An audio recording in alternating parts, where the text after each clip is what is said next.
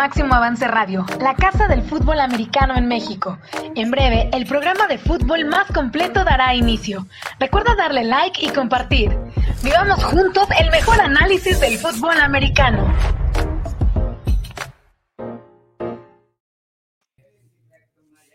¿Qué tal amigos? Bienvenidos aquí a este programa, la yarda 49, arranca ya, ya en este momento.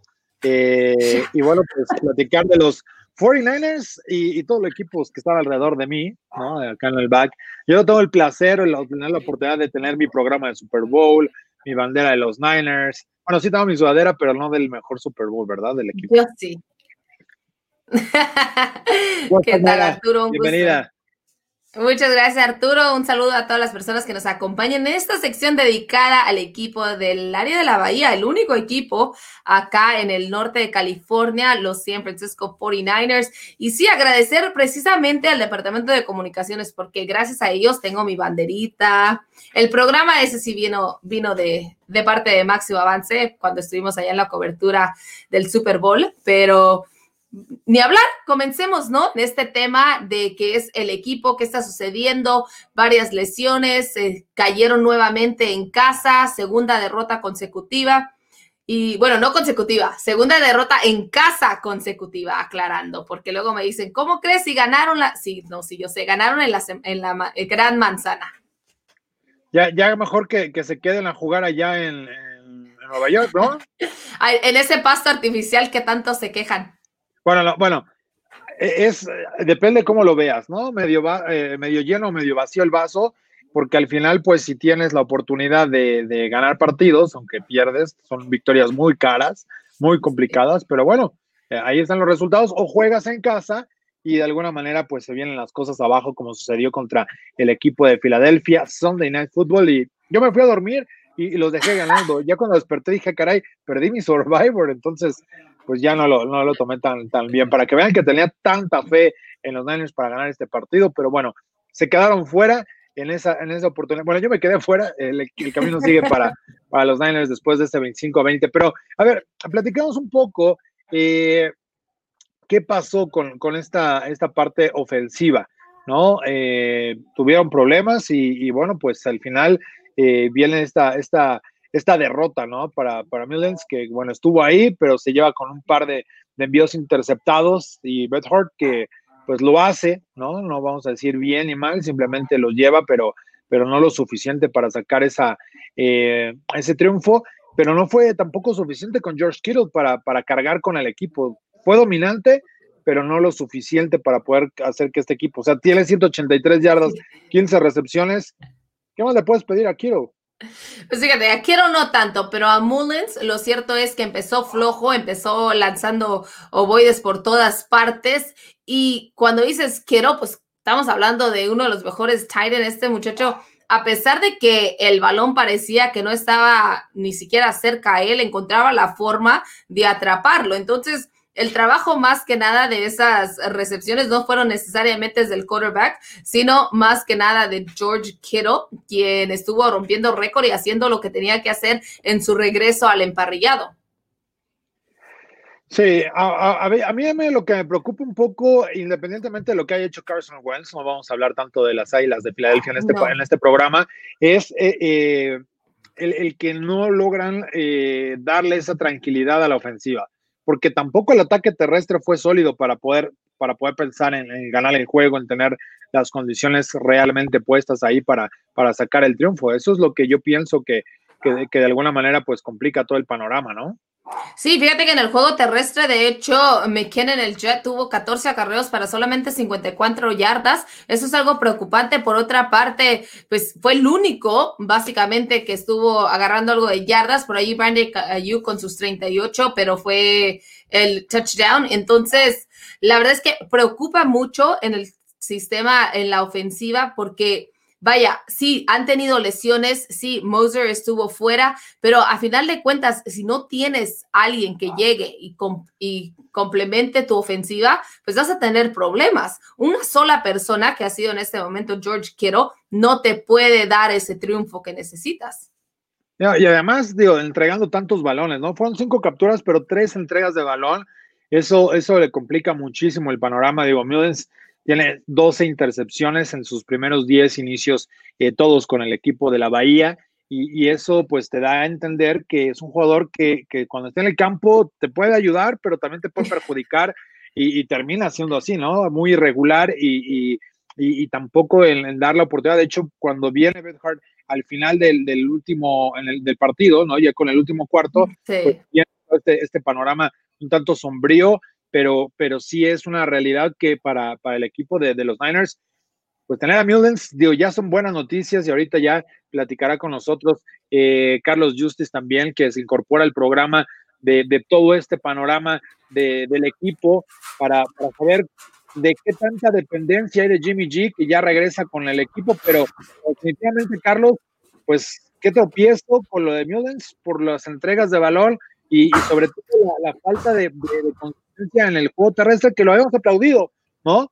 Pero bueno, bueno, Ayuk tuvo que salir volando y todo, hacer malabares para anotar y, darle la oportunidad a, los Niners de estar en la pelea. ¿Cómo andamos?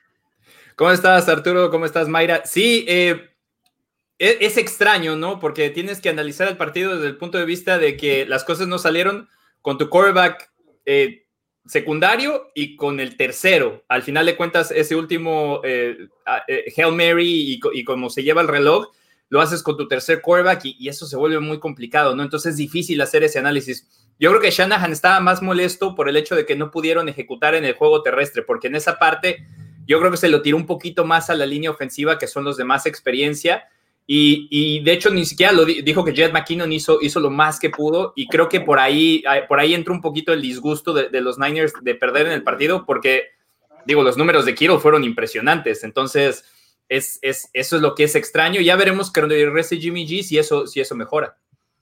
Sí, y yo creo que para allá va, ¿no, May? esa parte de, poder mejorar con, con tus piezas.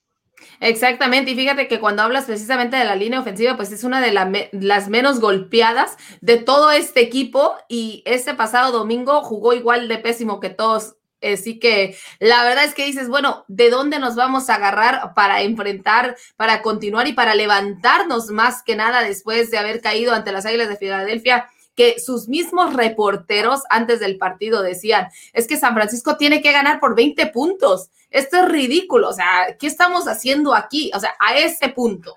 La verdad, y terminan pues deshaciendo el partido, cometiendo demasiados errores, haciendo pues nada correcto, excepto por quiero, claro. De acuerdo, de acuerdo. Eh, de hecho, digo, hablando de Kirill, ya que nos estacionamos aquí, rompe algunos récords, ¿no? Se mete en la historia llegando ya a 3.000 yardas en su corta carrera. Le ha tomado 47 partidos nada más, la misma cantidad que a Gronkowski para meterse ahí y solo detrás de, de, Kellen Winslow, que bueno, pues es un Hall of Famer, Gronkowski será un Hall of Famer y yo creo que eh, si mantiene su carrera bajo estos estándares también, George Kittle creo que puede aspirar a, a, estar eventualmente en Cantón. Es cierto, temprano, pero ya tiene nueve, nueve partidos de 100 yardas eh, en su corta carrera y, bueno, desde el 70 solo eh, jugadores como los que mencioné lo han logrado también. Entonces yo creo que es parte de, de ese impacto, ¿no? De, de esa, y también puede ser, o lo, o lo, tenemos que mencionar así, de esa dependencia, porque cuando los Niners, y lo digo con todo respeto, no eran nada, ¿no? Hace tres años prácticamente, el que levantaba la mano y ahí viene ese brote eh, de, la atención por parte de Kittle y llegar al Pro Bowl, etcétera, bajo cierta situación como un desconocido. Eh, e, es gracias a él el que el equipo se, monta en este, en este proyecto para, para tener buenos números y ya eh, con este empuje de Kyle Shanahan y todo lo que viene después, creo que ahí es donde realmente da el impacto, pero, pero es algo, algo positivo, pero también a la vez alarmante esa dependencia de, de Kittle, ¿no? Sí, exactamente. Y fíjate, Arturo, eh, por allí dicen, a Quiero solo le faltó atrapar el pase de la conversión. Dice Francisco Salazar, pero es que no tenían por qué lanzar. Es el problema. Le abren todo el espacio a Siria. O sea, ¿qué está haciendo? Por eso el, el debate por allí más adelante. Pero la verdad es que increíble. Francisco, pues dependa tanto en este jugador Sí, claro, ganaron en Nueva York sin él, pero a final de cuentas, pues eran antes dos equipos que son, se podría decir, casi, casi los peores de la NFL en este momento. Entonces, no se vio mucho afectado, pero, o sea, ver a San Francisco sin quiero en la ofensiva es, es preocupante. Y, es interesante porque también tiene mucho, yo sigo insistiendo que es, es complicado también medirlo cuando no tienes al quarterback titular, porque para mí Brandon Ayuk y, y Divo Samuel son muy buenas piezas, pero creo que no hay esa química todavía ni con Mullens ni con Berhardt para que puedas eh, pensar que él puede, puede solucionar el partido. En cambio, cuando tienes a Kittle que tiene todo ese talento, porque mm, midiendo lo mismo, Ayuk y, y Divo no están al, al nivel de Kittle, pero no creo que haya sido tanto dependencia, así como el hecho de que eh, fue el que más resultado le dio, porque al final de cuentas, decía Shanahan, muchos de los bloqueos que fallaron, por ejemplo, Mike McClinchy falló en un bloqueo dos o tres veces, que es no normal para él. El tipo de jugadas de carrera que hacen los hacía perder yardas. Entonces le estás pidiendo otra vez a tu secundario, a tu, a tu tercer quarterback, que tenga que venir con un primero y 25, con un primero y 17 y tener que avanzar, y eso lo hace muy complicado. Y por algún motivo, pues las, Filadelfia se enfocaba un poco, como que dejaba más abierto a Kittle y pudieron aprovecharlo. Sí, eso sí. Fíjate, Carlos, que precisamente quiero después del partido dice, es que una de las cosas que tenemos que hacer es utilizar más a nuestros receptores abiertos. Dice, claro, eso no sucede si a mí me, si a mí me toca tener la mayoría del, del trabajo. Entonces, dice, si tengo 15 recepciones, pues ¿cómo es que voy a pedir que ellos trabajen más? Dice, pero lo cierto es que sí tenemos que abrir más el sistema ofensivo. Entonces, él mismo dice, a ver, sea, no, no pueden depender nada más en mí, tenemos que trabajarlo todos. Y tienes muy buen punto, o sea, Givo Samuel, creo que por ser su primer partido de regreso, estuvo un poco reservado Shanahan en que lanzara un poquito más a él. Y por otra parte, pues Brandon Ayuk, la verdad es que me sorprendió que no lo utilizaran un poco más. Sí, ahora, no, no, no para correr el balón, pero sí para que eventualmente eh, las cosas pudieran caminar y, bueno, ya lo mencionan, ¿no? El, el tratar de regresar, como eh, el, equipo busca, ¿no? Eh, meterse en el juego. Ahora, yo tengo la pregunta, ya que empiezan a regresar piezas, ¿no? Como Monster y demás, el que estuvo hoy precisamente también Jimmy G ya en la práctica, ¿consideran ustedes que, que la, la, lucha de la titularidad tiene que quedarse Bethard con ella o, sería para ustedes Mullens? Solo fue un, una, ver, una sacudida para que pudiera estar eh, en orden en lo que llega Jimmy G. Fíjate, Arturo, que precisamente se lo, se lo preguntamos por ahí a la gente y basado en lo que ellos hasta el momento nos han dicho, dice que quieren a CJ Beathard, el 69% de ellos, mientras que el 31% dice que Nick Mullins debería ser el titular de no poder incorporarse el Jimmy, Jimmy Garoppolo. Pues fíjate que yo en este momento estoy en total desacuerdo con el equipo, creo que con la, la mayor parte de la gente que ha estado votando en redes sociales, porque todos tenemos un mal, un mal juego y les repito, o sea, la línea ofensiva tampoco jugó de maravilla, no fue lo mejor. Entonces, yo me inclino un poquito por darle más oportunidad a Mullins, porque aparte, como acabo de mencionar, CJ no fue, o sea, aparte de que ya, ya entró al último, eran los últimos minutos y claro, querían que ganara, pero aún así cometió un par de errores que dices, bueno, estás jugando ya con una defensiva que está para cerrar el partido y no logras lo, necesario. Entonces, yo me inclino un poquito más por, por Mullens, que ya sabemos que puede hacer el trabajo. Sí, eh, yo creo que el problema, el problema obviamente viene con la exigencia, ¿no? Y la única ventaja que tienen para el siguiente partido es que les tocan los Miami Dolphins, que también son un equipo que va a ser muy parecido a los Eagles porque tiene una defensiva que tiene buenas piezas para poder atacarte. Y, en la ofensiva también tiene piezas importantes como, como para hacerte daño. Entonces, es un partido muy parecido, pero yo creo que también exhibió un poquito a, Mullens el hecho de que lo haya, lo haya sacado con lo que quedaba. Obviamente ese pick, que al final de cuentas creo que es el que hace la diferencia en el partido, pues sí te pesa un poquito. Entonces, no sé, eh, obviamente ellos trabajan todos los días, ellos sabrán cómo, cómo, está Mullens, eh, cómo está eh, No sé qué decisión vaya a tomar Shanahan. Para mí sí debería de tratar de regresar por lo menos a que, a que Mullens sea titular y obvio, si ya en, el primer cuarto te das cuenta que otra vez no está funcionando, pues ya tienes, tienes el reemplazo, ¿no? Y es obvio que una vez que, Jimmy hasta en una capacidad, no sé, de un 80, 90% puede estar, con eso tiene para empezar en el juego.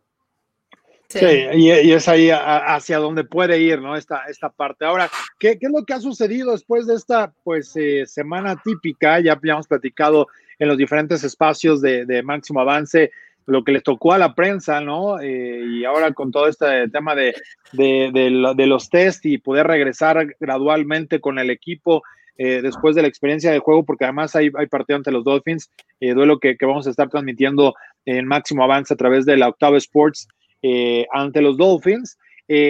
pero, pero bueno, habrá que seguir esta inspección a, a distancia, un poco similar a como lo hemos hecho de alguna manera también la cobertura con algunos equipos o, momentos en las prácticas, pero, pero creo que de alguna manera el, ver un panorama más alegre con la cuestión de jugadores que regresan después de las lesiones, eh, es algo que, puede darle un poco de tranquilidad a Kyle Shanahan, ¿no? ¿Cómo han sentido esa parte después ya de, que Kyle ha estado hablando con, los medios y que precisamente este miércoles tuvieron la oportunidad de, ver de vuelta a Jimmy G, de vuelta a, a Mostert, entre otros?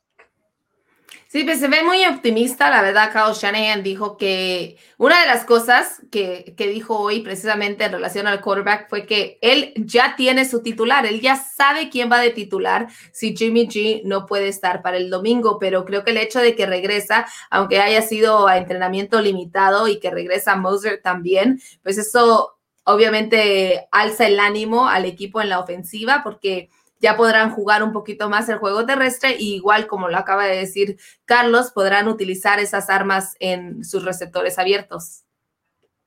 Y además Shanahan se, vio listo porque eh, habló de, los habló de que estaban limitados. De hecho, cuando le preguntaron sobre el quarterback titular, eh, lo primero que dijo fue que no nos iba a decir porque quiere que los Dolphins se enteren el último día. Que tiene lógica, si, si, si estás un poquito gastado porque tienes que cuidar a tus piezas, porque al final de cuentas estas lesiones llegaron muy temprano en la temporada, entonces eso, es, en teoría es una ventaja porque los puedes recuperar y todavía queda muchísimo camino. Y además, con todo y todo, la división, a pesar de que parece que, lo, que Seattle se comienza a despegar y, a irse, los demás están ahí, los, los, demás están igual en dos y dos, entonces eso te ayuda porque sigues, está, sigues estando peleando por, un, por un puesto de playoffs, entonces hay que llevarlo con calma. Yo sí veo todavía a Shanahan un tanto... Eh, no preocupado, pero, pero eh, más serio que de costumbre, porque cuando se, complican las cosas, pues tienen que apretar las tuercas, ¿no? Entonces, creo que por ahí, por ahí fue esta semana, tratar de recuperar lo más que se pueda a los que saben que van a ser titulares y apretar las tuercas a los que fallaron el domingo pasado.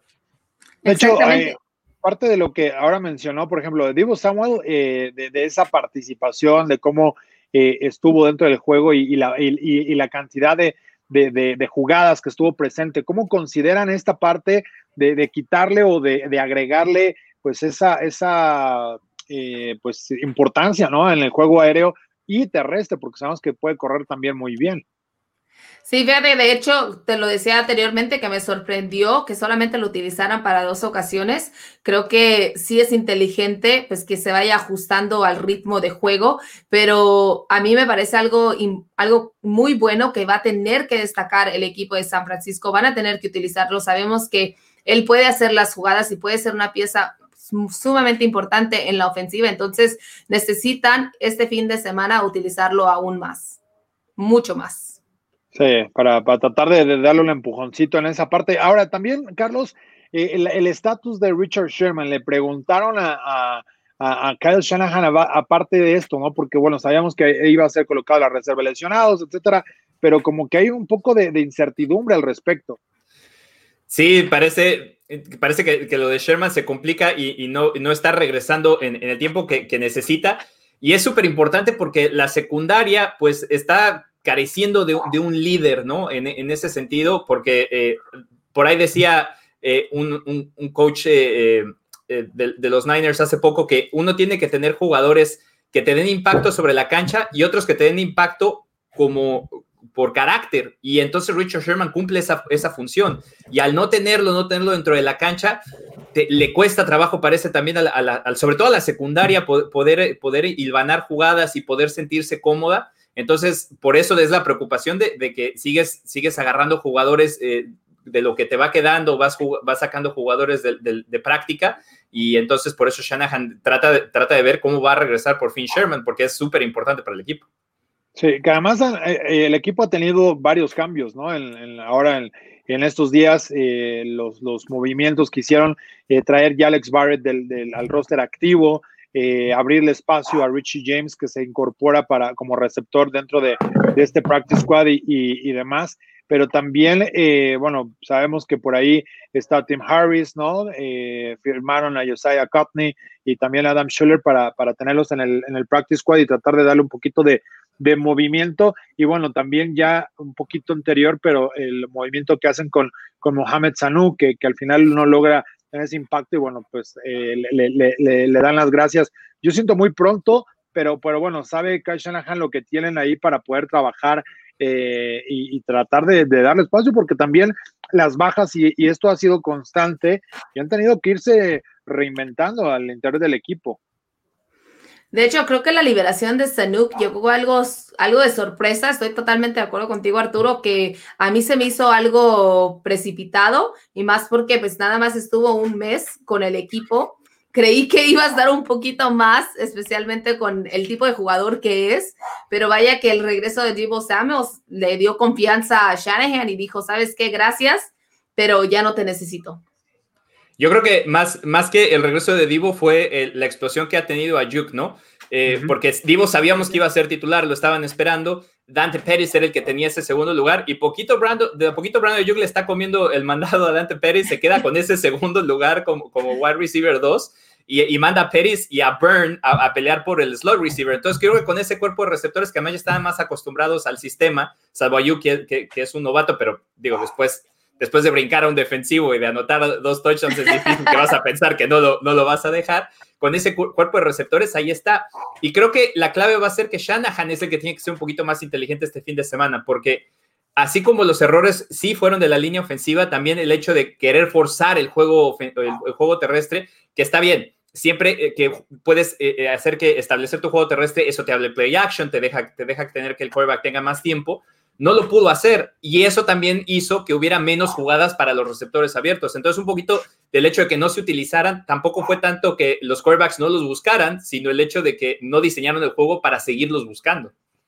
Claro, sí, ver, ver cómo, cómo le das las mejores posibilidades a tu equipo de competir, que creo que es parte del, del mensaje que como coach tienes y puedes hacer, ¿no? No vas a estar en el campo, es cierto, pero sí le das la, la, capacidad y las herramientas a tu equipo que tenga los mejores elementos para poder competir y creo que eso es parte, parte fundamental de, esto. Ahora, ya entrando al juego contra los Dolphins, eh, para ir eh, prácticamente cerrando en esta, en esta parte, ¿qué, qué, qué esperar eh, del juego de, del rival, sobre todo porque creo que luce en el mismo papel que podríamos pensar de los, de los Eagles, ¿no? Pues con algunos tropiezos, con algunas complicaciones, pero sabes que es un equipo peligroso. Exactamente, Arturo. De hecho, para ellos también han sufrido un poco de lesiones porque parece ser que Austin Jackson estuvo fuera, Jack Lawson y Durham Smith, su tight end, también estuvo, no, ninguno de los tres entrenó hoy y en práctica limitada estuvo su cornerback Byron Jones Solomon Kidley y Devante Parker. Entonces, también ellos han sufrido algo de lesiones, como bien lo dices, es un panorama muy similar al de las Águilas de Filadelfia, donde teóricamente ah, debería ganar, debería ganar San Francisco, pero la verdad es que no, no, todo, todo se puede esperar. Es que todo depende si, si Fitzmagic frota ahí la, barba y ese día sale en su día y comienza a hacer cosas increíbles. Y ojo, yo siempre, yo siempre creo que cuando tú tienes un jugador, que en este caso va a ser Matt Breida, que llega de los Niners a los Dolphins, hay que tener cuidado porque él conoce bien esa ofensiva, sabe los puntos donde puede atacarse, entonces eso le ayuda al equipo. Yo no, obviamente yo no sé qué tan ingeniería tenga, tenga, tenga Brida dentro, dentro del coach, pero, pero es un elemento que te ayuda. Entonces puede pasar cualquier cosa porque eh, ya teniendo ese conocimiento, sabiendo a qué juegan los Niners y sobre todo si los Niners no van a poder contar con su quarterback titular otra vez y esperar que, que, vuelva a amalgamarse esa línea ofensiva, creo que el hecho de que Brida conozca bien cómo juega Shanahan y, lo que hacen los Niners le puede complicar el partido totalmente al equipo de San Francisco. O sea, es como el, Russian spy, el espía ruso que está, que está dentro, que ya estuvo dentro de San Francisco y ahora ya allá en Miami puede darles a conocer los secretos de Shanahan. Es el Brida de Troya. me, gusta ese, escenario para, para este, este juego. Ahora, ya, ya entrándole claves del partido, eh, Carlos, ¿cuáles son las dos claves? Y te voy a decir, te voy a preguntar primero a ti porque Mayra luego, luego se, echa para atrás. Pero dos claves para los Niners y ganar este juego ante los Dolphins del lado ofensivo y del lado defensivo.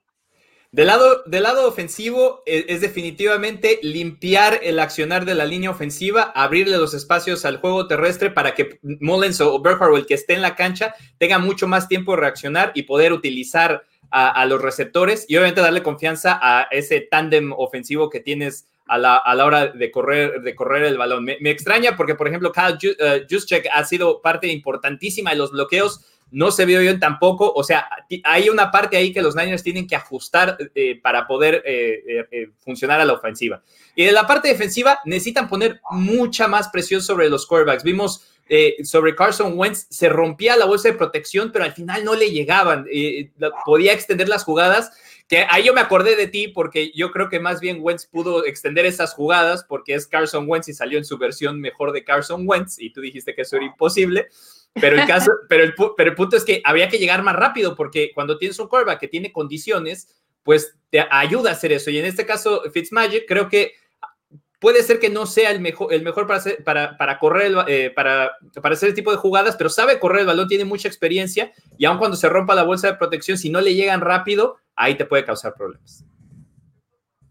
Bueno, para mí, fíjate que en la ofensiva por parte de San Francisco creo que tienen que destacar mucho a sus receptores abiertos, utilizarlos más, porque aparte este novato cornerback de Miami ha cometido varios errores y está haciendo los errores de novato. Entonces, creo que tienen que explotar el juego aéreo más que nada pero sí va a depender mucho en qué quarterback esté para el partido. ¿Por qué? Porque los tres van a permitirle a Kyle Shanahan un sistema muy distinto. Ninguno juega, juega igual y ya sea, sea que regrese Jimmy G, que puedan explotar un poquito más el juego aéreo y el juego terrestre, o CJ con CJ y con, y con Mullins quizás estemos viendo algo más de un juego terrestre o igual pases más cortos, porque ya vimos que esos Hail Marys pues no resultan muy bien para CJ. Entonces, puede ser, o sea, creo que allí va a depender mucho en eso, pero para mí lo importante en, en San Francisco es más explotar a, ese, esa profunda de, de, Miami. Y en la parte defensiva, creo que más que nada, pues hacer los ajustes necesarios siguen semana a semana. Fred Warner estaba muy molesto el partido pasado porque dice, pues, we suck. Así casi, casi. O sea, fuimos pésimos, no hicimos el trabajo. Hoy en conferencia de prensa le preguntaron precisamente, oye, ¿estabas molesto después del partido? Ahora que ya tuviste tiempo de, de respirar un poco, de ver qué estaba sucediendo, ¿qué es lo que piensas? Y bromea un poco, pero a la vez dices, oh, wow, porque dice, oh, pues nada, ya a partir de hoy le vamos, vamos a despedir a todos y empezar de cero y dices, y se queda todos como, que dice, no, no es cierto, vamos a hacer los ajustes necesarios y ya vamos, vamos a hacer una defensa mejor. Y aparte de que muchos dicen, tienen profundidad en San Francisco, sí, tienen a Robert Salah, ha estado jugando el sistema y está adaptando sus jugadores. Se les ha complicado un poco el panorama en ese sentido, entonces creo que allí, más que nada en la defensiva, va a ser eso, o sea, evitar los, los errores, tener mejor comunicación y explotar un poco a Eric Armstead en el interior para que pueda atacar de ambos lados. Entonces, ahí eso sería. Y próximamente nos estará diciendo Arturo qué es lo que piensa, ¿no? Ya después de que la producción le dé la oportunidad. Se quedó sin, se quedó sin palabras. Se quedó exactamente. Es que ¿sabes qué es el, cuál es el problema? Que, que iba a decir eh, el pronóstico y es decir, ah, espérate, Así tú dijiste que iba a hacer el pick seguro para el Survivor, así de no, no puede ser. Pero a ver, ¿se van a aventar a dar pronóstico para el juego o no? Yo te digo que gana San Francisco por lo menos por tres puntos. ¿Y por qué digo por Ay. tres puntos? Porque ¿no vieron que Miami le gusta dar patadas en vez de hacer touchdowns? Los goles de campos. Ah, pero eso, eso tiene años que pasa. Pero pues yo les digo. que son los reyes de, de, de, pronóstico, con los, la, pronóstico, pero con los goles de, veras, no ganas. van a ganar, yo, Mayra casi dice, van a ganar, pero a lo mejor por un punto. No, no. Eh, a partir de un punto o más. Es que va a ser un partido con pocos puntos. Creo que va a ser Ajá. un partido con pocos puntos, pero creo que tiene más que ver con, o sea, repito, es que quien vaya a ser el titular de quarterback tiene mucho que ver. Si, si regresa Jimmy Garoppolo, yo creo que San Francisco puede ganar con una, con una gran diferencia, pero, gran diferencia digo como de dos touchdowns o algo así, tampoco se exageren, y que haya más puntos por parte de San Francisco, podría verlos llegar a unos 32, 35 puntos pero si no, entonces estamos hablando de un partido un poco más cerrado con un marcador como 21, 21, 25, algo, algo así. Entonces, por esas razones que no les digo, va a ganar este o va a ganar aquel. Bueno, no les digo exactamente mi pronóstico, ¿entienden? Ahora ya entienden mi explicación. agarramos la onda. Oye, Ball Prediction, eh, Carlos, ya para despedirnos, eh, ¿qué te gusta de Ball Prediction? Yo, yo creo que se lo, se lo, llevan, se lo llevan los Niners 27 a 20, yo sí lo veo cerrado. Va a tener que definirse en el cuarto cuarto, en, algún pick que, haga eh, Fitzpatrick, en algún fumble que pueda ocasionar la ofensiva, o, incluso el otro lado, pero sí yo creo que tiene la ventaja San Francisco en este caso. Pero a pesar de que lo ganan por, por una sola posesión, va, a estar muy pegado. No creo que vaya a ser nada sencillo. Sí, ahora a mí, a mí lo, que, lo que yo considero hacia el juego, eh, ya para también que no digan, ay, no, nunca quieres decir qué onda, voy a aventar el mío. Yo creo que. Tú dijiste que, Wentz no iba a jugar como jugó. Eso sí. Ah, sí, cierto. Y me acordé y dije. a ver. Oye, pero es que nadie lo esperaba. Wentz jugó, mal. jugó muy mal, pero, pero tuvo chispas. Fue como cuando.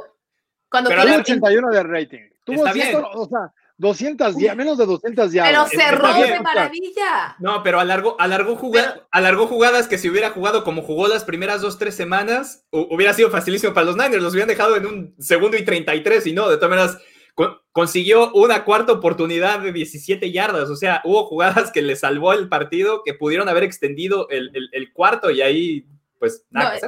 es que de hecho, por ejemplo, para, para, que le echen un ojo a, a uno de los datos de, de los de Next Gen Stats era el 24.5% que conectara ese pase con Fulham. O sea, la lanzó 45 yardas. La separación del target era de .8 yardas. Sí, sí, Del, del, campo. O sea, 24% de probabilidades de, de, que atrapara ese pase lo consigue. Ya contra eso, pues no puedo hacer más ball predictions. O sea, es que, que me faltó que fuera yo a, a, limpiarle ahí con una pala, hombre, para, para después de, la actuación que tuvo, que no fue eh, gloriosa, pero bueno, hace lo, lo, lo, hizo hasta lo imposible. Para, eh, imagínate, fue el quinto pase menos probable de touchdown de Carson Wentz desde el 2018, para que vean que, que, que fui contra, contra las estadísticas. Pues, pues sí, pero a final de cuentas tiene razón Carlos, ¿eh? Yo dije, no, no, vuelve a ser. Otro, otro bold prediction, a ver si le pegamos. Dos ah. turnovers en el juego en el último cuarto. Ok. Okay, que va a poner un final. ¿De cualquier, lado? loco. Sí, o sea, uno y, uno y, uno o dos de uno. No, o sea, van a ser dos. El final, el, final, el final del partido va a ser va a ser loco, dirían por ahí, ¿no? Es un, final, final eh, loco el que, Así. vamos a tener. Así, vamos a terminar todo para bien o para mal, así que voy a poner ese como mi ball prediction para que se ponga, se ponga sabroso el, el, encuentro. Perfecto, pues muchas gracias muchachos por haber estado aquí en esta yarda 49. Carlos Justis, que lo pueden seguir en Telemundo 48 y en la Bahía. Y por supuesto que descargan el podcast, mi querido Carlos. Así es, esta, esta semana se puso intenso porque hablamos de fútbol y hablamos de que le está ganando la partida a México, a, digo, Estados Unidos a México a la hora de las selecciones nacionales. Así que si, si quieren oír eso del pasaporte comunitario y cómo funciona, ahí, ahí está. Está bueno. Oye, y ya no, ya no interviene el resultado contra Holanda, ¿va? No, no, no. De hecho, fue antes, fue, fue antes de que pasara, pero ahí está.